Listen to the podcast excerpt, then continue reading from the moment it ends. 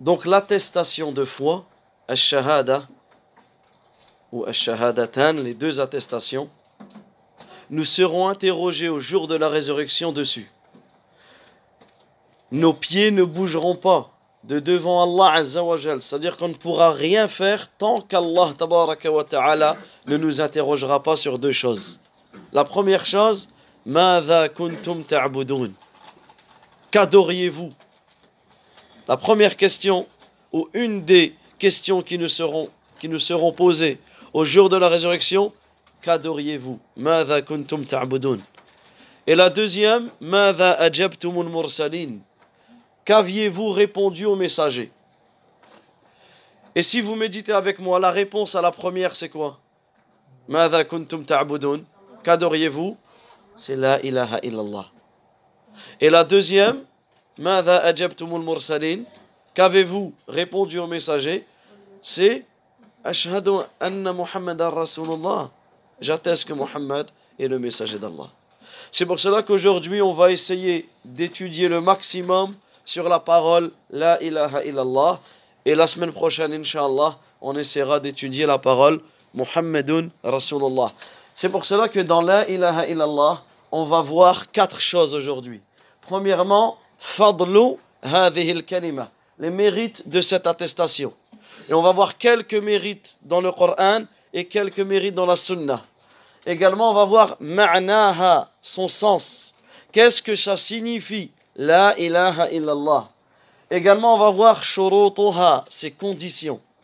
Est-ce que toute personne qui dit La ilaha illallah, sa parole lui sera bénéfique? On le verra. Et ensuite, si on a le temps, ça je le mets vraiment entre parenthèses, si on a le temps, on verra quelques annulatifs. Des choses que si je les fais, ça vient annuler mon islam. Ça vient annuler ma shahada. Ça vient annuler la ilaha illallah. Donc, on commence par les mérites. Sachez que cette parole, la parole qui est la ilaha illallah, est la parole la plus importante de notre vie. C'est le message de tous les prophètes. C'est la parole la plus noble, la parole la plus grandiose. Allah wa ta'ala a tout créé pour cette parole. Ça, c'est une chose à retenir capitale. Allah Azza wa a tout créé pour que l'on applique cette parole. Allah wa ta'ala, il a créé le paradis et l'enfer pour que les gens appliquent la ilaha illallah. Allah Azza wa il a séparé les êtres humains et les djinns en croyant et en musulmans, en croyant et en mécréants pour que les gens appliquent la ilaha illallah. Allah tabaraka wa ta'ala a envoyé des messagers pour que les gens appliquent la ilaha illallah. Allah azza wa a révélé des livres pour que les gens appliquent la ilaha illallah. Et cette parole qui est lance, urwatul wuthqa, lance la plus solide, qui est kalimatut taqwa, la parole de la piété, qui est le pilier de l'islam le plus important de la religion.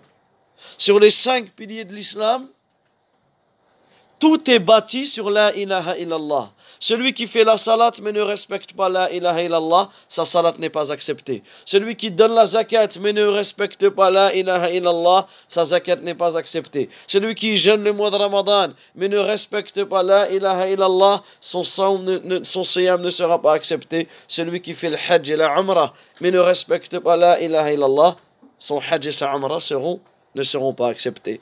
C'est le fondement de notre religion. C'est pour cela que ce cours-là, le cours d'aujourd'hui, en réalité c'est le cours le plus important de notre vie. Pourquoi? Parce que j'étudie comment accéder au paradis. Celui dont la dernière parole est la ilaha illallah entre au paradis. Celui dont la dernière parole avant de mourir est la ilaha illallah entrera au paradis. Subhanallah. Mais pour cela, il faut avoir la ilaha illallah dans le cœur. Il faut vivre avec la ilaha illallah. Il faut appliquer la ilaha illallah. Lorsqu'un enfant naît, lorsqu'un bébé naît, c'est quoi la première chose qu'on lui fait? Ahsanti, on lui fait l'adhan. Imaginez, il sort du ventre de sa mère. L'enfant, il vient à peine, il vient à peine de découvrir ce monde. Ses yeux ne sont même pas encore ouverts. Qu'est-ce qu'il fait? on lui met, on se rapproche de son oreille droite et on lui répète doucement, bien sûr, on va pas, on va pas hurler l'adhan dans son oreille, on lui répète doucement, la ilaha, on lui répète l'adhan, et dans les paroles de l'adhan, الشهادة أشهد أن لا إله إلا الله أشهد أن محمد رسول الله Regardez à quel point la ilaha illallah ça a une valeur énorme. Lorsque le prophète sallallahu alayhi wa sallam a envoyé Mu'adh Mu'adh, le compagnon Mu'adh ibn Jabal, il a envoyé au Yémen pour appeler les gens à l'islam. Il lui a dit quoi? Que la première chose sur laquelle tu les appelles, c'est quoi? C'est la shahada. C'est la ilaha illallah. Ça veut dire qu'en réalité, notre vie, notre étude, elle doit être basée sur la ilaha illallah. Alors dans le Coran, Allah ta'ala nous a cité à plusieurs reprises cette parole qui est la ilaha illallah. À titre d'exemple, vous pouvez euh, noter et, et, vous le vérifierez chez vous et le noterez en arabe et en français, le verset 18 de la Surat Al-Imran. Notez-le, on, va simplement noter les quelques références, comme ça, à vous, ce sera à vous de les noter, Inch'Allah. Le verset 18 de la Surat Al-Imran. شهد الله أنه لا إله إلا هو والله عز وجل il dit Allah atteste aussi les anges et les doués de science qu'il n'y a aucune divinité qui mérite d'être adorée en dehors de lui. Également le, verset 36 de la sourate numéro 16, Al-Nahl. Et sourate Al-Nahl, les abeilles, elle est connue comme étant la sourate, elle a un autre nom que les savants l'ont donné, sourate Al-Ni'am la sourate des bienfaits, puisque dans cette sourate, Allah Azza wa énumère énormément de bienfaits qu'il a donné à l'être humain. Et le premier bienfait, la première ni'ma qu'Allah Azza wa cite dans, ce, dans cette sourate, c'est quoi? C'est la ilaha illallah. subhanallah. Pourquoi? Parce qu'il n'y a pas de plus grand bienfait. Il n'y a pas de plus grand bienfait, comme le dit Sofiane ibn Uyayna, Allah n'a pas comblé un serviteur parmi ses serviteurs par un plus grand bienfait que de lui avoir fait connaître la ilaha illallah. Il n'y a rien de plus beau dans ta vie que d'avoir connu la ilaha illallah. Et retenez, wallahi retenez, il n'y a, il n'a pas de plus grand cadeau qu'Allah Azza peut te faire que le fait que tu connaisses la ilaha illallah. Également le verset 2 dans la sourate numéro 16, le verset 20 de la sourate numéro 31 et le verset 24, 25 et 27 de la Sourate 14. Et il y en a encore bien d'autres. D'accord? Mais simplement avec ces versets-là, donc à vous de les rechercher, à vous de les noter en arabe et en français, vous allez voir les mérites de la ilaha illallah dans le Coran. On peut mettre aussi le verset 88 de la Sourate 19, le verset 256 de Sourate 2, Al-Baqarah, le verset 22 de la Surah 31 et les versets de 28 à 26 de Surah 43. Et il y en a encore bien, bien, bien d'autres.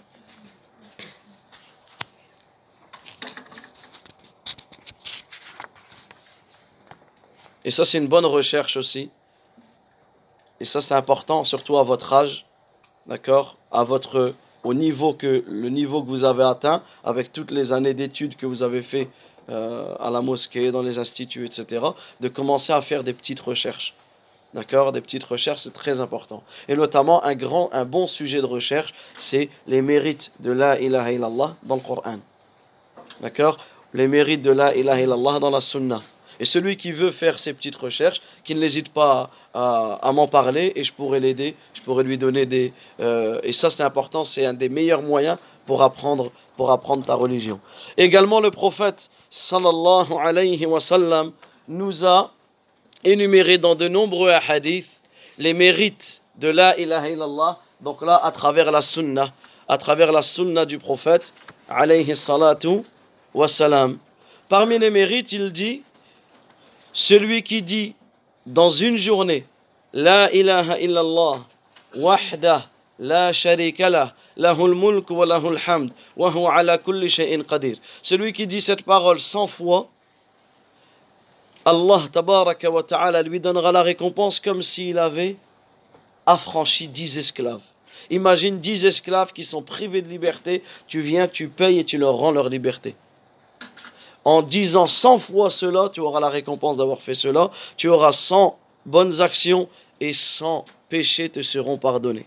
Et ce sera une protection contre Shaitan jusqu'au euh, toute la journée jusqu'au soir. D'accord? Également, celui qui dit dix fois cette parole, La ilaha illallah, wahdahu la sharika la, lahul mulku wa lahul hamd, wa ala kulli shay'in qadir, celui qui dit dix fois cette parole, c'est comme si qu'il avait affranchi quatre esclaves parmi les enfants de Ismaïl, c'est-à-dire les esclaves qui ont la plus grande lignée. Également, le prophète, il dit, et le jour de Arafah, la meilleure chose que j'ai dit, moi ainsi que tous les prophètes avant moi, c'est quoi? La ilaha illallah. Il n'y a aucune divinité qui mérite d'être adorée en vérité en dehors d'Allah. Wahda, l'unique, la sharika sans associé. Lahul mulk, à lui la royauté. Wa lahul hamd, à lui la louange. Wa ala kulli shay'in et il est capable de toutes choses. Également parmi les mérites de la ilaha illallah, il y a ce que l'on appelle hadithul bitaqa. Le hadith de la bitaqa.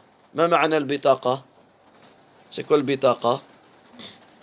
Bitaqa, c'est une carte, comme une sorte de petit papier. Une petite carte. C'est une bitaqa. D'accord? En arabe, quand tu dis bitaqatun hawiya, la carte d'identité. Donc une bitaqa, c'est une carte, un petit papier. Il y a un hadith que l'on surnomme comme ça. Pourquoi? C'est le hadith authentique, c'est le hadith d'un homme. Le prophète alayhi nous parle d'un homme de sa communauté. Il sera appelé, imaginez cette scène, il sera appelé au jour de la résurrection à comparaître devant toutes les créatures. Imaginez que toutes les créatures verront le jugement de cet homme. Il sera déployé 99 registres, 99 livres de péché. Tout ce qui a fait comme péché. Imaginez 99 registres remplis de péché. Et Allah Azza wa lui dira, et tout le monde verra cette scène. Ensuite, Allah lui dira, est-ce que tu renies une seule chose de tout ça? Est-ce qu'il y a une seule chose avec laquelle tu n'es pas d'accord? Il, il dira la ya. Non, mon Seigneur. L'homme, il aura tellement peur qu'Allah lui dira, est-ce que tu as une excuse pour expliquer tes péchés? Ou est-ce que tu as une hasanat qui peut te sauver et te faire pardonner tes péchés? Tellement il aura peur, il dira non. Tellement il verra les péchés qu'il a commis, il dira non, Ya. Pour lui, c'est certain, il va aller en enfer. Ensuite, Allah Azza wa lui dit Oh que si, tu as auprès de nous une hasanat, une bonne action, et tu ne seras victime d'aucune injustice. Alors on lui sortira une bitaqa, une carte, un petit papier. Et sur cette carte, qu'est-ce qu'il sera marqué? Ashhadu Allah ilaha illallah. J'atteste, je témoigne, je certifie qu'il n'y a aucune divinité qui mérite d'être adorée en vérité en dehors d'Allah. Et j'atteste, je certifie qu'il n'y a aucune, que, que Muhammad sallallahu alayhi wa sallam est le messager d'Allah. Alors l'homme, qu'est-ce qu'il va dire? Ya Allah, qu'est-ce que ce petit papier il peut avoir dans la balance, quel poids ce petit papier peut avoir par rapport à tous les péchés que j'ai commis. Imaginez le nombre de péchés qu'il a commis. 99 registres immenses remplis de péchés. Alors on placera tous ces registres dans une kiffa, dans un plateau. Et on placera ce petit papier, cette bonne action qui est là, ilaha illallah, dans une kiffa et subhanallah, la shahada, la ilaha illallah, elle pèsera plus lourd. Elle pèsera plus lourd que tous ses péchés et il entrera au paradis. Il entrera au paradis. Regardez à quel point cette bonne action, cette hasana, qui est le fait de comprendre la ilaha illallah, qui est le fait de vivre avec la ilaha illallah, qui est le fait d'appliquer la ilaha illallah, qui est le fait de placer la ilaha illallah, la chose la plus importante dans ta vie, c'est ce qui va te sauver au al-qiyamah. Et subhanallah, c'est peut-être ce cours-là que vous faites aujourd'hui qui va être ton accès au paradis. C'est peut-être cela. Pourquoi? Parce qu'il n'y a rien de plus beau que d'étudier la ilaha illallah. Il n'y a rien de plus beau que de prendre conscience à quel point nous avons besoin de connaître la ilaha illallah. Également, parmi les mérites de cette parole, c'est que le prophète sallallahu alayhi wa sallam, dans un hadith authentique rapporté par Anas ibn Malik, il dit sortira de l'enfer. Allah tabaraka wa ta'ala fera sortir de l'enfer toute personne qui a dit la ilaha illallah. Ça veut dire que le musulman, est-ce que le musulman, lorsqu'il meurt, il peut aller en enfer? Naam.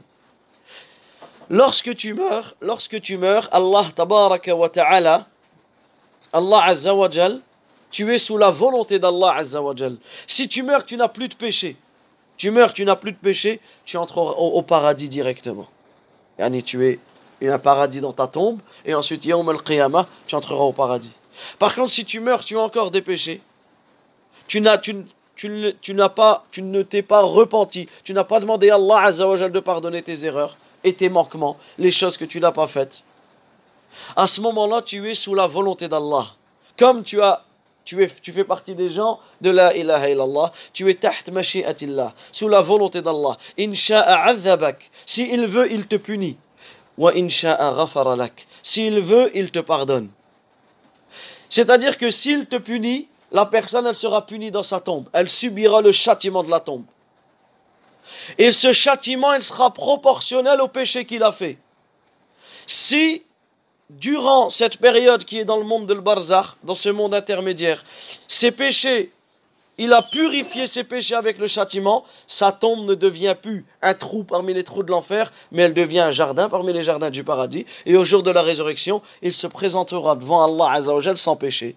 Par contre, si la personne a fait énormément de péchés, et que le châtiment de la tombe ne suffit pas pour lui pardonner ses péchés, au jour de la résurrection, là aussi il sera sous la volonté d'Allah. S'il veut, il lui pardonne, il le fait entrer au paradis. S'il veut, il le châtie et là il ira en enfer. C'est possible qu'un musulman ira en enfer 10 ans, 100 ans, 1000 ans, 1 million d'années, peu importe, en fonction de ses péchés. Et c'est un enfer de tathir, de purification, pour purifier tes péchés. Mais ce n'est pas un, un, enfer de takhlid, de éternel, comme celui qui meurt en n'ayant pas respecté et appliqué la ilaha illallah. Et ensuite, Allah tabaraka wa ta'ala sortira de l'enfer. Toute personne qui a dit la ilaha illallah, tout en ayant le poids d'une graine d'orge ou le poids d'un atome de bien dans son cœur. Et il sortira de l'enfer. Toute personne qui a dit la ilaha illallah, tout en ayant dans son cœur le poids d'un grain de blé de bien, et sortira de l'enfer. Quiconque aura dit la ilaha illallah en portant dans son cœur le poids d'un grain de maïs, même de bien. Ça veut dire quoi? Ça veut dire que la ilaha illallah, elle doit être dans ton cœur. C'est pas une parole que je répète. C'est pas simplement une parole, je vais répéter toute la journée La ilaha illallah, la ilaha illallah, la ilaha illallah. Je vais avoir un chapelet et je vais répéter La ilaha illallah, mais en réalité, je ne sais pas ce que ça veut dire. En réalité, je ne l'applique même pas. Certains, ils disent La ilaha illallah, mais à côté, lorsqu'ils font des du'a, ils demandent à un mort ou ils demandent à un ange, ou ils demandent à un prophète, il y a un nabi, il y a Rasulallah, et je finis. Ô messager d'Allah, guéris-moi. Est-ce que c'est le prophète qui nous guérit ou c'est Allah? C'est Allah Azzawajal. La personne, elle va dire la ilaha illallah toute la journée, mais à côté de ça, elle va faire une offrande à un, à un mort qui est dans la tombe. Elle va, comme ça arrive dans nos pays, pour celui qui a l'habitude d'aller au bled régulièrement, il peut voir ces choses-là dans les petits villages et même dans les grands villages, dans les grandes villes. Il voit que les gens, ils vont au niveau du cimetière, ils vont ramener un plat, du poulet ou peu importe, ils ramènent et ils demandent euh, mettre des aide-moi à j'arrive pas à marier, aide-moi à marier, j'arrive pas à avoir des enfants, aide-moi à vers... Il demande à qui? Un mort ou à une statue ou à une idole ou à un arbre ou à une pierre au lieu de demander à Allah Azza wa Est-ce que cette personne, même elle récite des milliers de fois dans sa journée La ilaha illallah, est-ce que La ilaha illallah lui sera profitable? Il ne lui sera pas profitable. C'est pour cela que pour que La ilaha illallah te soit profitable, il faut la comprendre et il faut il l'appliquer. Également, écoutez, subhanallah, ce que le prophète Nuh, alayhi salam, il a fait da'wah pendant combien de temps? Pendant 950 ans. C'est-à-dire qu'il a vécu plus de 950 ans au moment de sa mort. Au moment de la mort du prophète Nuh, alayhi salam, qu'est-ce qu'il a fait? Il a appelé son fils. Il a appelé son fils. Qu'est-ce qu'il lui a dit? Il lui a dit Amuruk bila ilaha illallah. Je t'ordonne d'appliquer la ilaha illallah. Parce que la ilaha illallah, c'est la parole de tous les prophètes. Tout le message de tous les messagers, c'est la ilaha illallah. Adorez Allah et ne lui, et ne lui associez rien. Écoutez ce que Nuh il dit à son fils. Je t'ordonne de dire, d'appliquer la ilaha illallah. Car si nous mettions les sept cieux et les sept, et les sept terres dans un plateau,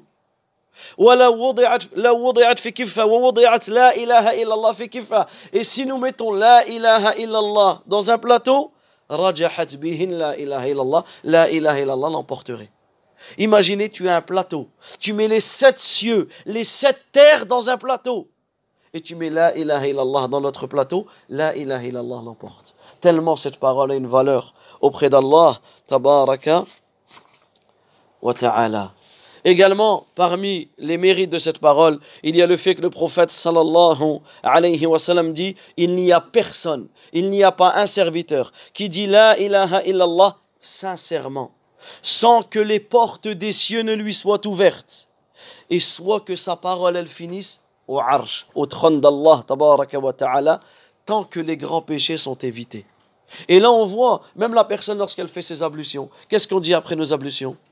أشهد أن لا إله إلا الله وحده لا شريك له وأشهد أن محمدا عبده ورسوله Tu dis la shahada. Celui qui dit la shahada après ses ablutions, qu'est-ce qui se passe? Les huit portes les huit portes du paradis s'ouvrent à lui. Et il, il, entrera par n'importe quelle porte. Regardez le poids de, de cette parole.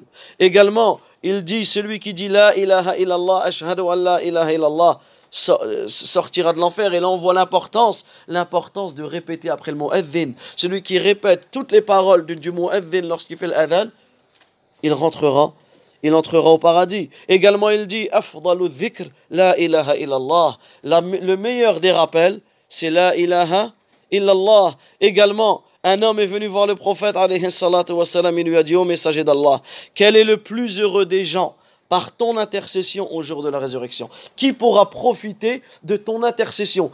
L'intercession, c'est quoi? Imagine que toi, tu as fait des choses, tu dois aller en enfer. Toi, au jour de la résurrection, Allah Azza est en colère contre toi. Mais certaines personnes, elles auront la possibilité d'avoir l'intercession du prophète comme un avocat.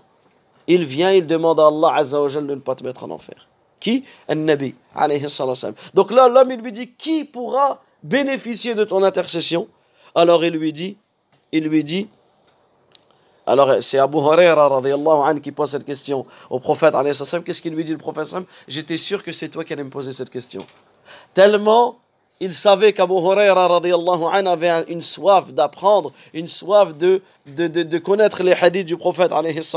Alors il dit, le plus heureux, le plus heureux des gens de par mon intercession sera celui qui aura dit La ilaha illallah avec un cœur sincère. Et il y a encore, il y a énormément de hadiths sur ce sujet, il y a énormément de hadiths sur ce sujet qui nous prouvent les mérites de La ilaha illallah. Le dernier hadith que nous citons, c'est que le prophète il dit la foi est constituée de 73 à 79 branches. La plus haute, la, plus haute chose de la foi, c'est quoi? C'est le fait de dire la ilaha illallah. Et la plus petite chose, c'est d'enlever quelque chose qui gêne le chemin. Ensuite, on passe aux shurut, aux conditions de la ilaha illallah. Et les savants en ont dénombré sept. C'est quoi une condition? C'est une chose par laquelle ton action est acceptée. Un exemple, vous allez voir en fiqh les conditions de la prière. Qui peut me citer une condition de la prière? Takbiratul ihram là, c'est un rukn, c'est un pilier de la prière. Les conditions, retenez, les conditions, c'est ce qui vient avant l'adoration. D'accord? Takbiratul ihram, c'est dans l'adoration. Naam Ahsantum, les ablutions, el wudu. Celui qui prie, imaginez, il prie toute la nuit. Il prie, il prie le maghrib, il prie l'isha, il prie des nawafil toute la nuit, il prie le fajr, mais il n'y avait pas ses ablutions. C'est valide ou pas? C'est pas valide. Pourquoi? Parce que les ablutions, c'est une condition à la validation de la prière. Là, il y a des conditions pour que ton la ilaha illallah soit accepté. C'est-à-dire qu'en réalité, il n'y a rien de plus important que ça. Comme je vous ai dit tout à l'heure, il y a des gens qui disent la ilaha illallah, mais son la ilaha illallah n'est pas accepté. Tu te rends compte? C'est pas accepté. Donc ici, nous voir les, nous allons voir les conditions. Mais pour bien comprendre les conditions, c'est important de comprendre le sens. D'accord? Ici, le sens de l'attestation. Et là, retenez avec moi deux choses. Avant de passer aux conditions, c'est important que vous compreniez les sens. La ilaha illallah, elle contient roknan, deux piliers. Si je demande à quelqu'un de traduire en français, qu'est-ce que ça veut dire la ilaha illallah? Qui peut me répondre? Non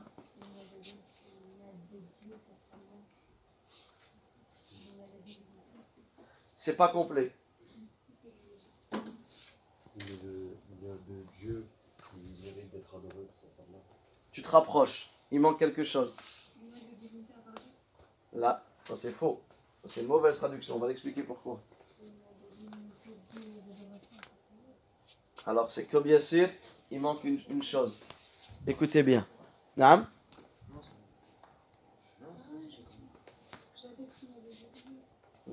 ça aussi c'est faux. Alors pourquoi? Pourquoi c'est faux de dire j'atteste qu'il n'y a de Dieu que Dieu? J'atteste qu'il n'y a nulle divinité qu'Allah. Pourquoi ça c'est faux? Exactement. Dans le Coran, Allah Azzawajal, nous parle de l'aliha, de plusieurs divinités. C'est quoi une divinité? C'est quoi un Dieu? C'est ce qui est adoré. Est-ce que sur terre les gens adorent que Allah? Non. Certains adorent des anges, d'autres adorent des prophètes, d'autres adorent des statues, d'autres adorent des arbres, d'autres adorent des animaux, d'autres adorent des... Peu importe. Ça veut dire qu'il y a d'autres divinités. Mais est-ce que ces divinités, elles sont adorées en vérité? Est-ce qu'elles sont adorées en vérité Non, elles sont adorées faussement. Elles n'ont pas, elles, n'ont pas demandé d'être adorées, elles n'ont pas le droit d'être adorées. Pour... Ça veut dire qu'elles sont adorées, mais elles ne sont pas adorées en vérité. C'est pour cela que la ilaha illallah, ça veut dire quoi? La ma'bouda bihaqqin illallah. Ça veut dire il n'y a aucune divinité qui mérite d'être adoré en vérité sauf Allah. Il n'y a aucune divinité qui mérite d'être adorée en vérité Ici, la ma'bouda bihaqqin illallah.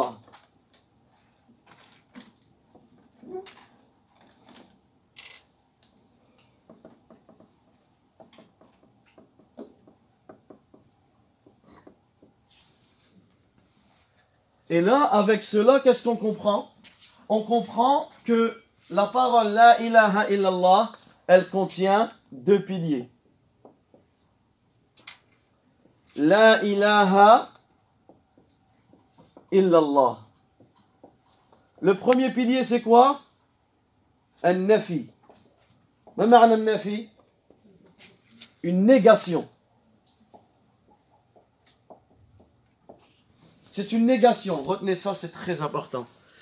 La ilaha. Il n'y a aucune divinité qui mérite d'être adorée en vérité. Toute cette première partie, c'est une négation je renie totalement tout ce qui est adoré en dehors d'Allah. C'est comme si que tu disais je n'adore personne. Est-ce que ce premier pilier il est Est-ce que ce premier pilier il est suffisant? Non. Il me faut un deuxième pilier qui est qui s'appelle al-ithbat. Ahsan, l'affirmation.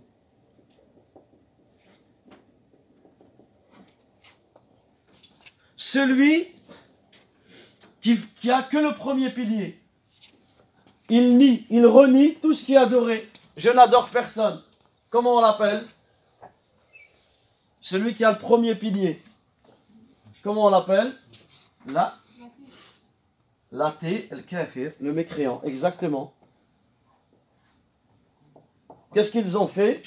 Les athées, etc. Ils ont renié, ils ont le premier pilier. Celui qui fait que affirmer, sans nier. Comment on l'appelle? Le mushrik, le polythéisme, comme les Arabes au temps du prophète, ils adoraient Allah et autre qu'Allah. Un jour, le prophète, il a vu un homme. Qu'est-ce qu'il lui a dit? Il lui a dit, tu as combien de dieux? Tu adores combien de dieux? Il lui a dit sept. Six sur terre et un dans le ciel. A adoré Allah et d'autres divinités. Qu'est-ce qu'il lui a dit le prophète il lui a dit, lorsque tu as besoin de quelque chose, ou que tu as peur de quelque chose, tu veux éviter cette chose, tu demandes à qui? Il dit à celui qui est dans le ciel. Il lui a dit, alors garde celui qui est dans le ciel et tous ceux qui sont sur la terre. Regardez. Donc on voit que pour être un muwahid, un musulman, un monothéiste, il faut les deux. Je renie tout ce qui est adoré en dehors d'Allah et j'affirme que seul Allah tabaraka wa ta'ala est adoré. Est-ce que c'est compris? Les deux piliers de la ilaha illallah. Donc lorsque je vous poserai cette question, Inch'Allah, le jour de l'examen, c'est certain que ça tombe. Ça, c'est obligatoire. D'accord? Les deux piliers de la ilaha illallah, ce sont un nefyu ou ithbat. La négation et l'affirmation. Est-ce que quelqu'un a un problème avec cette définition-là? Ça va, c'est clair? Une fois que vous avez compris cela, là vous allez pouvoir comprendre l'importance des conditions, les conditions de la ilaha illallah. Alors on a mis un petit vers de, poésie à apprendre pour tout le monde. D'accord Tout le monde doit l'apprendre. Puisque lorsque tu apprends ce vers en arabe et en, français, tu auras automatiquement les sept conditions de la ilaha illallah. Donc il est marqué ilmun. Donc vérifiez que vous l'avez bien écrit. Ilmun. C'est-à-dire quoi ilmun? Science. Yaqinun. Certitude. Wa ikhlasun. Sincérité. J'ai oublié. Dans la traduction, j'ai oublié la véracité. Ici. Après sincérité, c'est ainsi que véracité. Donc, euh, ilmun yaqinun wa ikhlasun wa sidquk. La véracité. Ma' avec mahabba, amour, wa soumission, wa al ilaha et son acceptation. Donc là, vous avez les sept conditions de la ilaha illallah.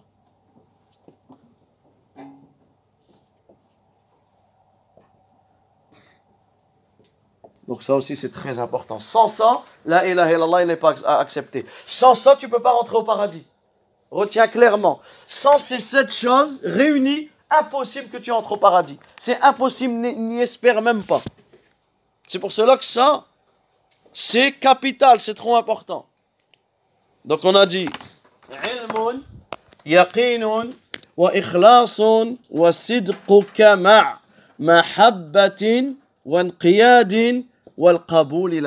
vous avez les sept ici. Donc la première, c'est quoi? Al-ilm, la science, la connaissance. C'est quoi le contraire de la science? L'ignorance. D'accord? Donc le premier, c'est la science qui est le contraire de de l'ignorance. Ça veut dire quoi? Ça veut dire que je dois connaître le sens de la ilaha illallah. C'est quoi le sens de la ilaha illallah? C'est l'affirmation et la négation. D'accord?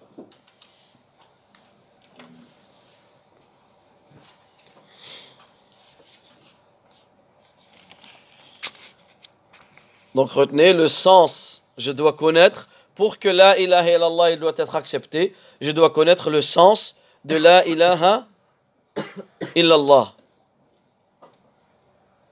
C'est quoi le sens de la ilaha illallah? C'est les deux piliers, al-nafyu wal-ithbat, la négation et l'affirmation.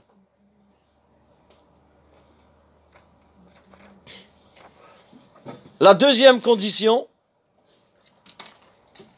qui me la cite, al-yaqin, qui est là? La certitude. C'est quoi le contraire de la certitude? Le doute. L'incertitude, le doute. Est-ce que la personne, elle peut douter de la ilaha illallah? Est-ce qu'elle peut douter que seul Allah Azzawajal mérite d'être adoré? Ou peut-être un prophète aussi, je peux l'adorer, ou un ange, etc. Non. Celui qui doute, la ilaha illallah n'est pas accepté. On doit être certain, convaincu. C'est pour cela que l'on dit ashhadu. C'est-à-dire quoi ashhadu? J'atteste, je témoigne. Est-ce que tu peux témoigner d'une chose que tu ne connais pas? Est-ce que tu peux témoigner d'une chose que tu n'es pas certain?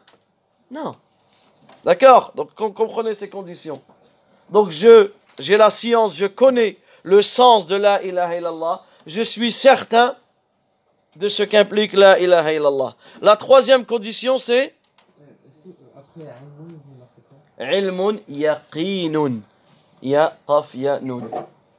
La troisième condition c'est al-ikhlas, la sincérité. C'est quoi le contraire de la, de la sincérité?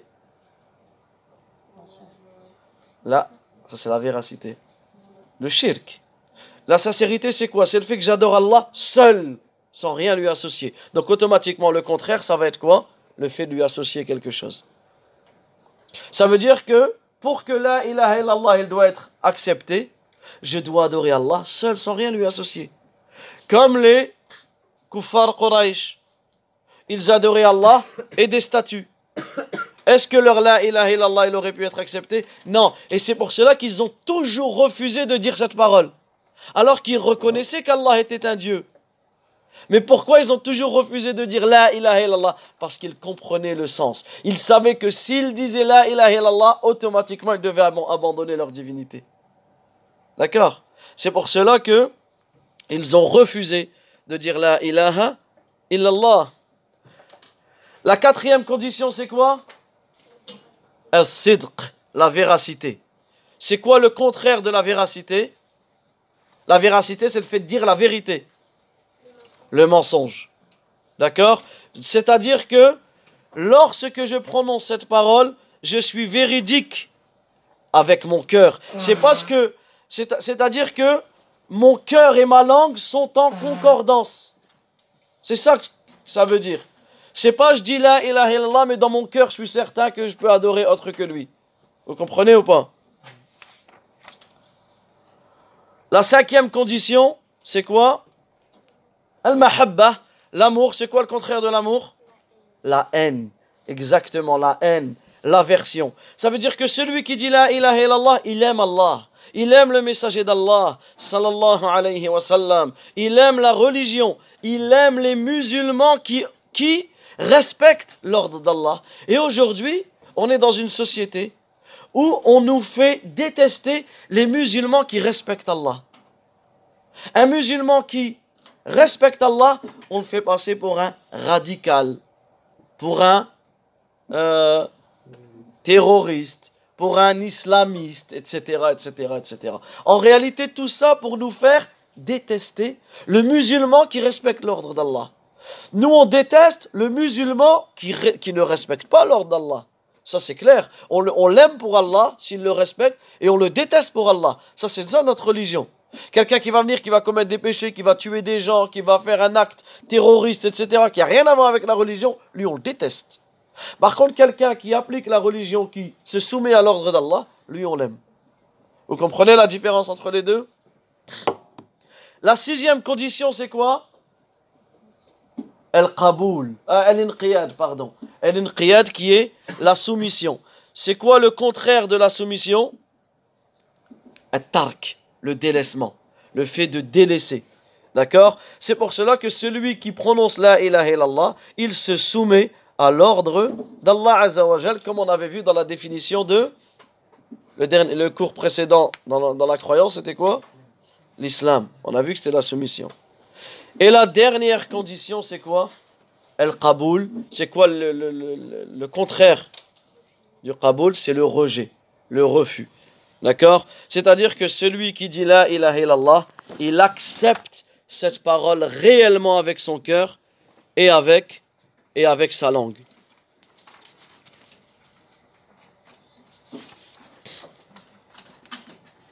Donc voilà pour quelques euh, explications des conditions de la ilaha illallah. Un jour, El Farazdaq, qui connaît le Farazdaq Qui a déjà entendu parler d'El Farazdaq Al-Farazdaq, c'est un très très grand poète dans la littérature arabe. Pour ceux qui aiment la poésie, quand vous allez étudier Al-Adab al-Arabi, la littérature arabe, la littérature islamique, etc., vous allez voir que dans l'histoire des Arabes, il y avait euh, Al-Farazdaq. Al-Farazdaq, c'est un grand poète. Al-Farazdaq, il a perdu sa femme. Sa femme est morte. Donc il est parti enterrer sa femme.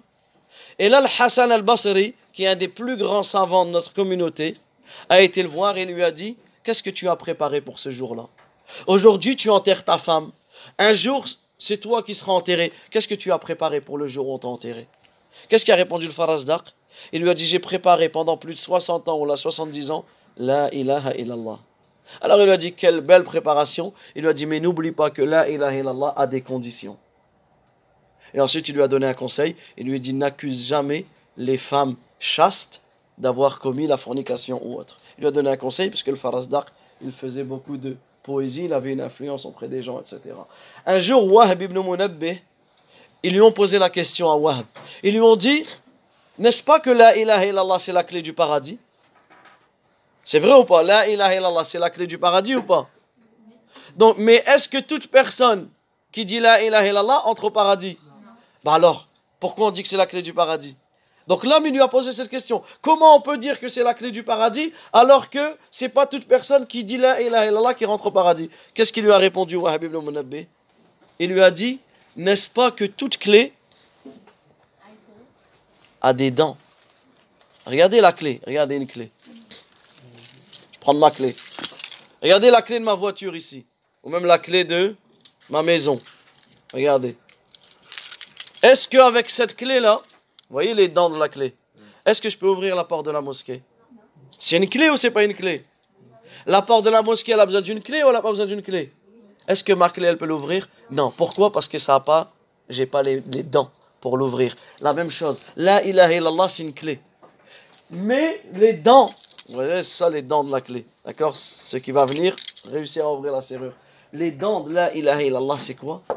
C'est les conditions. Si j'arrive au jour de la résurrection, devant le paradis avec la clé qui est là, ilaha illallah, et avec les dents de cette clé, là je pourrais rentrer au paradis. Mais si j'arrive avec la clé sans les dents, là je pourrais essayer d'ouvrir toute la journée la mosquée avec la clé de ma maison, je n'arriverai pas. Est-ce que c'est compris? Pour cela. On termine rapidement sur les annulatifs de la ilaha illallah. Est-ce qu'il y a des choses qui peuvent venir annuler mon islam? Même si je prie depuis 20 ans, depuis 30 ans, depuis 40 ans, depuis 50 ans, je dis la ilaha illallah, est-ce qu'il y a quelque chose qui peut venir? Annuler toutes mes hasanat Naam Ahsanti, la première chose, le premier annulatif, c'est le shirk. Le grand shirk. D'accord? Quelqu'un qui vient, qui va voir un sorcier. Je vais voir un sorcier. Et là, faites attention avec les réseaux sociaux. Des fois, tac, on discute avec quelqu'un, c'est un voyant, il va nous prévenir, il va nous prédire l'avenir, ou ceci, ou cela, toutes ces choses-là. Ça fait partie du shirk akbar, si je pense que lui connaît l'invisible. C'est du shirk akbar. Où la personne, elle va faire une offrande, ou elle va invoquer autre qu'Allah, etc. Dans ce cas-là, tout ce même si ça fait 50 ans qu'il dit la ilaha illallah, toutes ces hasanats sont annulées. Imaginez-vous, ça annule son islam. Il doit reattester pour redevenir musulman. La deuxième, c'est quelqu'un qui va mettre un intercesseur entre lui et Allah. Quelqu'un qui va invoquer autre qu'Allah. Un exemple, quelqu'un il va au cimetière, il va voir un, imam, un sheikh qui est mort, il va lui dire lui c'est un saint, lui c'est un wali, lui c'est une bonne personne, je vais lui demander que lui il demande pour moi Allah de me guérir ma maladie. Ça s'appelle un intercesseur et c'est ce qui se fait beaucoup dans le monde musulman, où ils vont voir des mausolées. C'est quoi un mausolée? C'est comme une sorte, une, sorte de, grande, euh, une sorte de petite pièce qui est construite au-dessus des tombes, etc. Et ils vont rentrer dedans, ils vont s'adresser directement aux morts pour que lui demande à Allah de lui guérir sa maladie ou de euh, guérir ses enfants ou autre. Ça, ça annule ton islam.